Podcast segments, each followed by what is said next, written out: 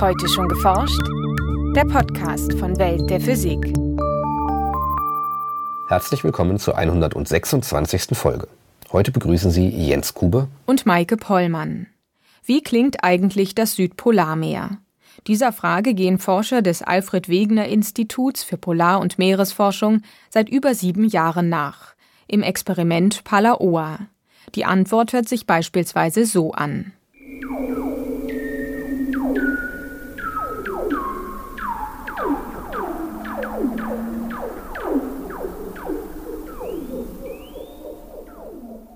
Das waren Weddelrobben.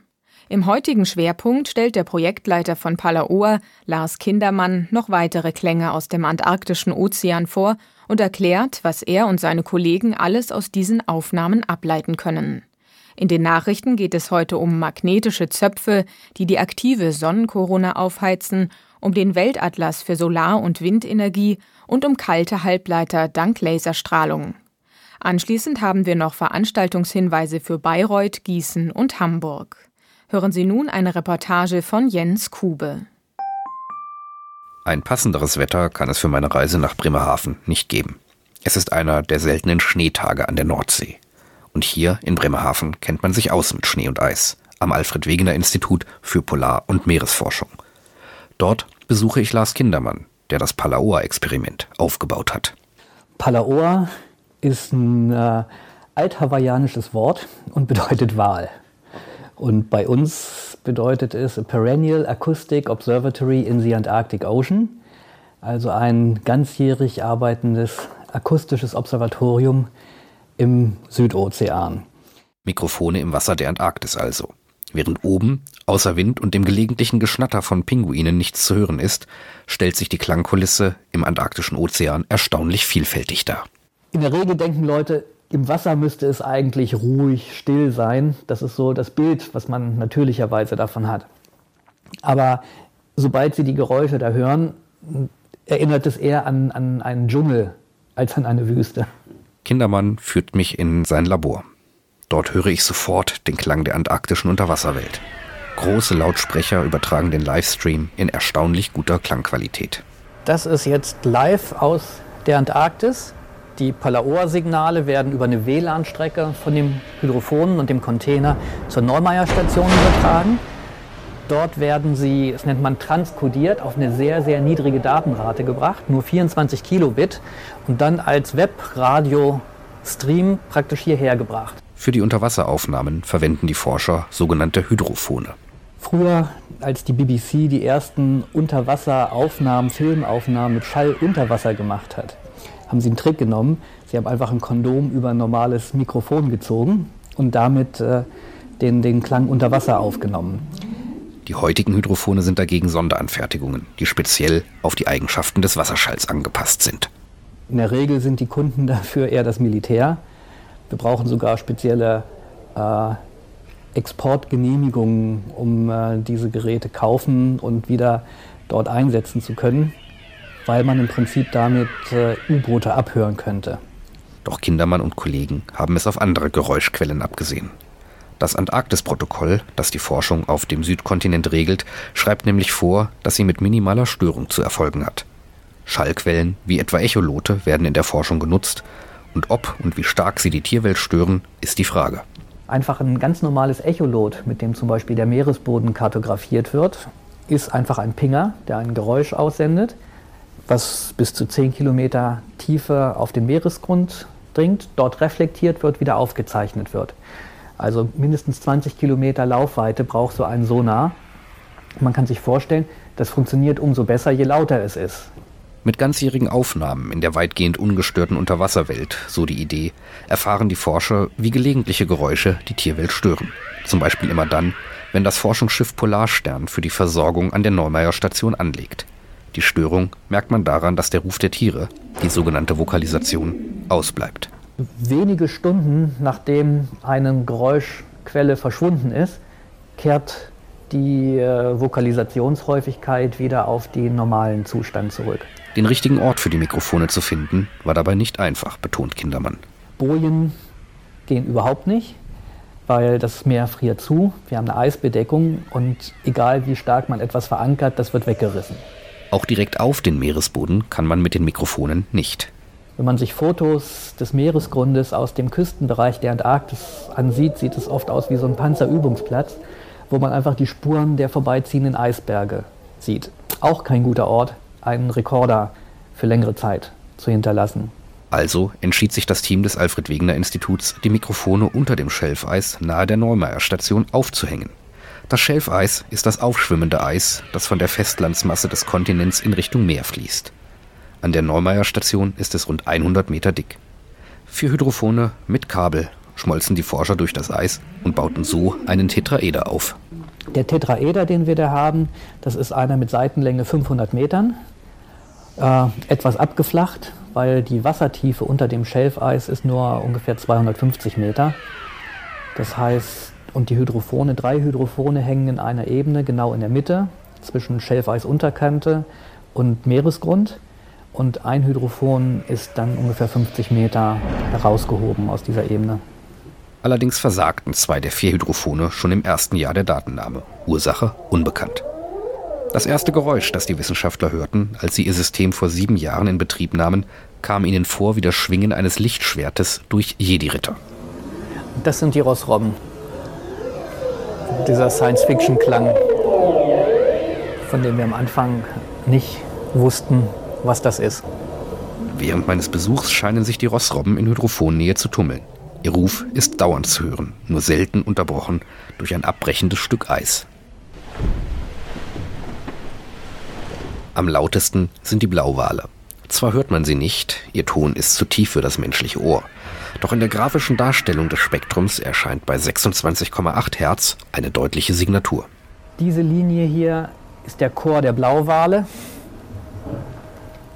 Und man sieht leicht, spektral gesehen ist das das lauteste Geräusch im Laufe dieses Tages gewesen, wie eigentlich an fast allen Tagen des Jahres. Mit der Lautstärke der Blauwale wird sich über die Jahre eine Aussage über die Population dieser bedrohten Meeressäuger machen lassen.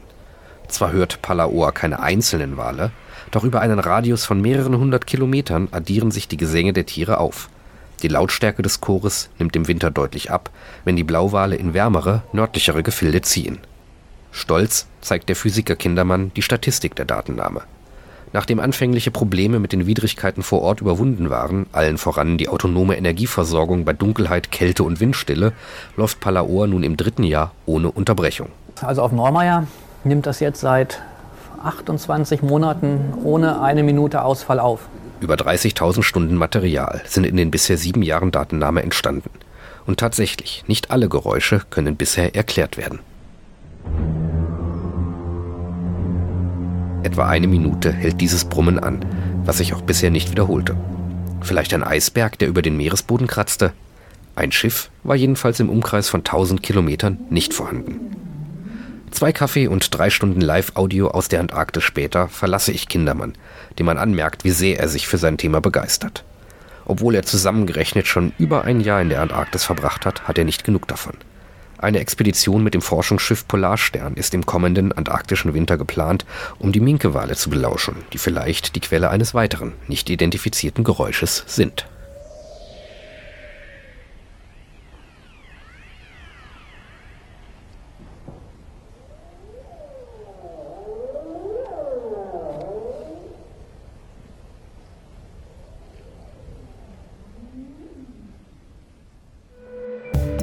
Nachrichten. Die Sonnenkorone erreicht Temperaturen von 1,5 bis 4 Millionen Grad Celsius, während die Oberfläche nur 6000 Grad Celsius heiß ist. Astrophysiker haben zwar herausgefunden, dass das Magnetfeld unseres Zentralgestirns die Energie für die Aufheizung liefert, wie dieser Prozess im Detail abläuft, ist jedoch noch nicht vollständig geklärt. Für die Erwärmung auf 1,5 Millionen Grad, typisch für die ruhige Sonne, sorgen magnetische Plasmawellen. Für die weitere Aufheizung in aktiven Regionen über Sonnenflecken könnten verdrillte magnetische Strukturen sorgen. Eine Umstrukturierung der Magnetfelder, die sogenannte Rekonnektion, kann immense Energiemengen freisetzen. Doch bislang reichte das Auflösungsvermögen der Sonnenteleskope nicht aus, um solche magnetischen Zöpfe sichtbar zu machen. Mit einem neuen Instrument, installiert auf einer Forschungsrakete, ist das nun gelungen. Das Gerät lieferte fünf Minuten lang Bilder der Corona im extremen Ultraviolettbereich mit einer Auflösung von 150 Kilometern. Fünfmal besser als das bislang beste Teleskop. Die nun im Fachblatt Nature veröffentlichten und ausgewerteten Aufnahmen zeigen in einer aktiven Region der Sonnenkorona tatsächlich die Existenz der theoretisch vorhergesagten verdrillten Strukturen. Die Internationale Agentur für Erneuerbare Energie hat in Zusammenarbeit mit zahlreichen Instituten, unter anderem dem DLR, einen globalen Atlas für Solar- und Windenergie erstellt. Auf der Website des Atlas unter www.irena.org-global atlas mit großem G und großem A können auf einer Google-Weltkarte verschiedene Layer geschaltet werden. So sieht man zum Beispiel, dass Solarenergie in der Mittelmeerregion deutlich ertragreicher genutzt werden kann als in Nordeuropa, während Wind, besonders in Offshore-Lagen, hohe Energieausbeute verspricht. Materialien wie etwa spezielle Gläser mit Hilfe von Laserlicht zu kühlen, ist nicht neu. Allerdings scheiterten Forscher bisher an der Laserkühlung von Halbleitern. In neuen Experimenten gelang es nun jedoch, einen handwarmen Halbleiter mit Laserlicht unter 0 Grad Celsius abzukühlen. Theoretisch sei sogar eine weit effizientere Laserkühlung bis auf minus 269 Grad Celsius möglich, berichten Physiker in der Zeitschrift Nature. Einsetzen ließe sich die Kühlmethode etwa in aufwendigen Experimenten, beispielsweise in der Quantenphysik oder für das Kühlen von elektronischen Schaltkreisen aus speziellen Halbleitern. In ihren Experimenten schickten die Forscher grüne Lichtpulse mit einer Wellenlänge von 532 Nanometern auf eine filigrane Struktur aus dem Verbindungshalbleiter Cadmiumsulfid. Das Material absorbierte das Licht und wurde dadurch elektronisch angeregt. Diese Anregungszustände, die Physiker als Exzitonen und Phononen bezeichnen, führten nach kurzer Zeit zur Aussendung von Lumineszenzlicht. Für diesen Prozess benötigte der Halbleiter zusätzliche Energie, sodass es zu einer Abkühlung des Materials kam. In ihren Versuchen konnte das Team eine Probe aus Cadmiumsulfid bei Raumtemperatur um etwa 40 Grad abkühlen. Ein weiteres Experiment zeigte, dass die Temperatur einer auf minus 173 Grad Celsius vorgekühlten Probe immerhin noch um weitere 15 Grad gesenkt werden konnte. Sehr effizient ist dieses Kühlverfahren bisher jedoch nicht. Nur etwa zwei Prozent der eingesetzten Laserenergie ließ sich tatsächlich für den Kühlprozess nutzen. Und nun zu unseren Veranstaltungshinweisen. In Bayreuth hält Dörte Mehlert von der Universität Stuttgart einen Vortrag über das Stratosphärenobservatorium für Infrarotastronomie, kurz SOFIA. Dabei handelt es sich um die größte jemals gebaute fliegende Sternwarte an Bord einer umgebauten Boeing 747. Das Universitätskolloquium findet statt am 29. Januar um 18 Uhr im NW2 Hörsaal H19 der Universität Bayreuth. In Gießen berichtet Professor Michael Düren von der dortigen Uni über das im Juli 2012 entdeckte Teilchen, das möglicherweise das lang gesuchte Higgs-Teilchen ist. Im Vortrag soll leicht verständlich erklärt werden, was es mit dem Higgs-Teilchen auf sich hat und wie Physiker mit riesigen Beschleunigeranlagen danach suchen. Zu hören am 2. Februar um 10 Uhr im Wilhelm-Handle-Hörsaal der Physikalischen Institute in Gießen. In Hamburg wird Rolf Treusch vom Forschungszentrum DESI über die Arbeit an freie Elektronenlasern berichten. Diese neue Klasse von Lasern erzeugt ultrakurze Lichtblitze im Röntgenbereich, mit denen sich beispielsweise Funktionsabläufe in der Nanowelt verfolgen lassen. Im Vortrag sollen Ergebnisse von der 300 Meter langen Pilotanlage Flash vorgestellt und ein Ausblick auf den im Bau befindlichen großen Röntgenlaser European XFEL gegeben werden. Am 6. Februar um 19 Uhr im Hörsaal des Forschungszentrums DESI in Hamburg. Das war's für heute. Bleiben Sie wissenschaftlich und laden Sie uns auch nächstes Mal wieder herunter. Welt der Physik wird Ihnen präsentiert vom Bundesministerium für Bildung und Forschung und der Deutschen Physikalischen Gesellschaft.